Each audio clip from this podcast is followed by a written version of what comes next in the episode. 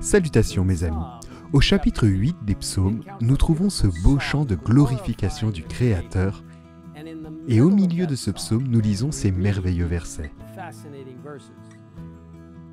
Quand je contemple le ciel, œuvre de tes mains, la lune et les étoiles que tu as placées, je dis, qu'est-ce que l'homme pour que tu te souviennes de lui, et le Fils de l'homme pour que tu prennes soin de lui? Tu l'as fait de peu inférieur à Dieu, et tu l'as couronné de gloire et d'honneur. Vous voyez, dans ce beau passage de louange du psaume 8, nous découvrons la valeur que Dieu a donnée à l'être humain. Dieu est attentif, il se souvient de nous. Il veut être en relation et en communion avec nous.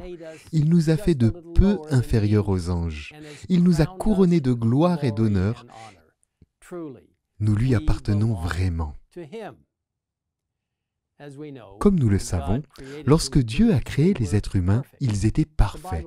La Bible nous permet de lire les conversations de la Trinité lorsque, comme le rapporte Genèse 1, verset 26, elle proclame ⁇ Faisons l'homme à notre image, à notre ressemblance ⁇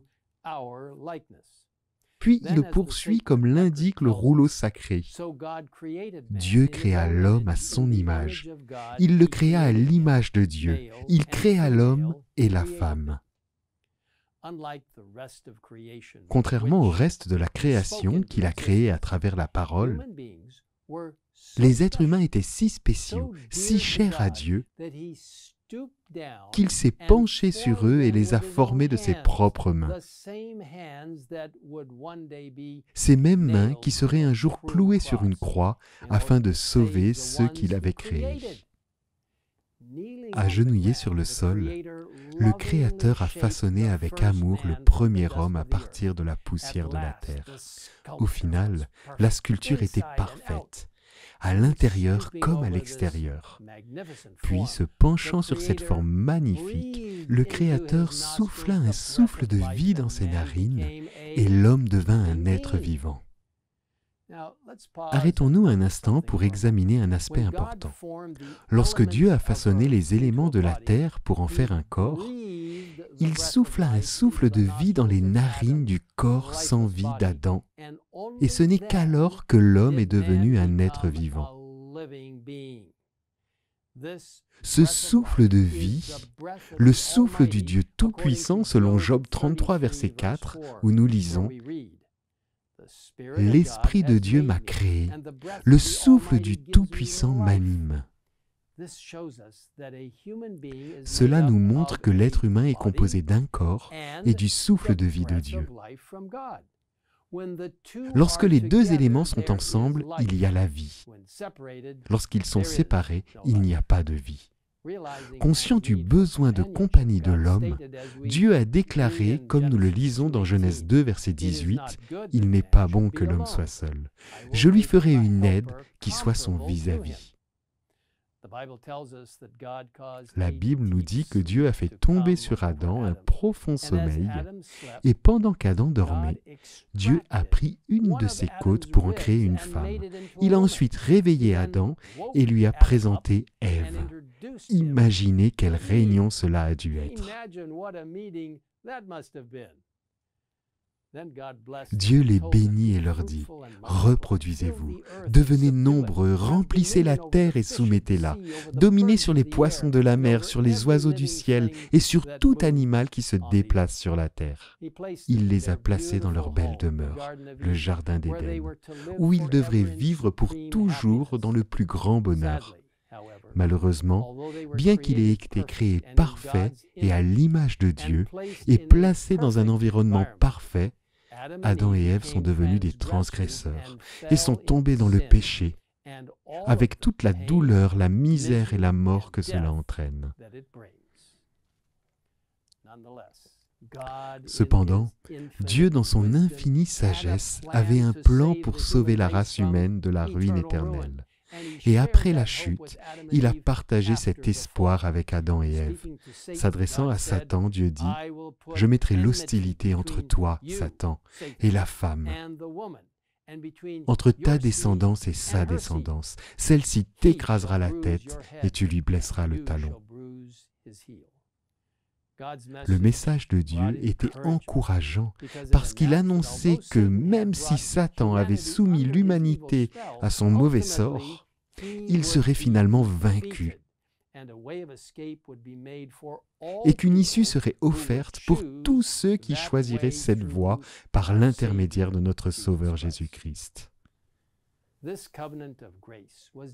Cette alliance de la grâce a été élaborée avant même la chute. Les Écritures soulignent qu'avant la création, les personnes de la Trinité ont fait alliance entre elles pour sauver la race humaine si elle tombait dans le péché. Dans Éphésiens 1, versets 5 à 7, nous lisons Il nous a prédestinés à être ses enfants adoptifs par Jésus-Christ. C'est ce qu'il a voulu, et dans sa bienveillance, pour que nous célébrions la gloire de sa grâce, dont il nous a comblés dans le bien-aimé. En lui, par son sang, nous sommes rachetés, pardonnés de nos fautes, conformément à la richesse de sa grâce. Et en parlant du sacrifice expiatoire de Jésus, l'apôtre Pierre a écrit prédestiné avant la création du monde. Oui, mes chers amis, nous sommes précieux aux yeux de Dieu. Nous sommes l'œuvre de sa création et de sa seconde création par son salut. Comme l'affirme la croyance fondamentale numéro 7 des adventistes du septième jour, L'homme et la femme furent créés à l'image de Dieu et dotés d'une individualité, du pouvoir et de la liberté de penser et d'agir. Bien que créés libres, chacun d'eux, constitué d'une unité indivisible, corps, âme et esprit, était dépendant de Dieu pour la vie dans tous les aspects de l'existence. Quand nos premiers parents désobéirent à Dieu, ils refusèrent de dépendre de Dieu et furent déchus dans leur position élevée qu'ils occupaient auprès de Dieu l'image divine fut altérée en eux, et ils devinrent mortels. Leurs descendants participent à cette nature déchue et en supportent les conséquences. Ils naissent avec des faiblesses et des tendances au mal. Mais Dieu, en Christ, a réconcilié le monde avec lui-même. Et par son esprit, il rétablit chez les mortels repentants l'image de celui qui les a faits. Créés pour la gloire de Dieu, ils sont appelés à l'aimer, à s'aimer les uns les autres et à prendre soin de leur environnement. Vous pouvez en savoir plus sur cette belle croyance fondamentale en visitant le site en bas de l'écran. Mes amis, l'amour de Dieu pour nous est réel. Il nous a créés, nous a rachetés et nous promet qu'un jour il nous transformera complètement. Dans le merveilleux livre Le meilleur chemin, nous lisons cette incroyable pensée. Par la transgression, les fils d'Adam sont devenus sujets de Satan. Par la foi au sacrifice expiatoire du Christ, ils peuvent devenir les fils de Dieu. En revêtant la nature humaine, Jésus-Christ élève l'humanité. Il place l'homme déchu dans une condition où il peut devenir réellement digne du nom d'enfant de Dieu.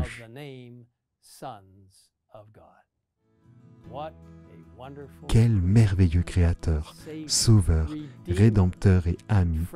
nous avons en Jésus-Christ. Maintenant prions le Seigneur. Père céleste, merci pour le plan du salut quel moyen étonnant et aimant tu as prévu pour des personnes dont tu savais qu'elles tomberaient d'un état parfait.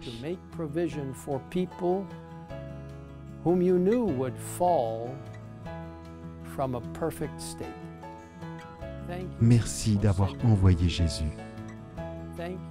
Merci de nous permettre de participer et d'être bénéficiaires de sa grâce et de cet amour incroyable de la part de notre Sauveur Jésus-Christ.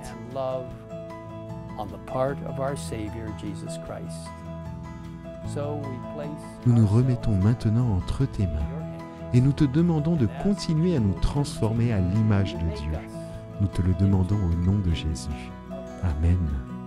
Name. Amen.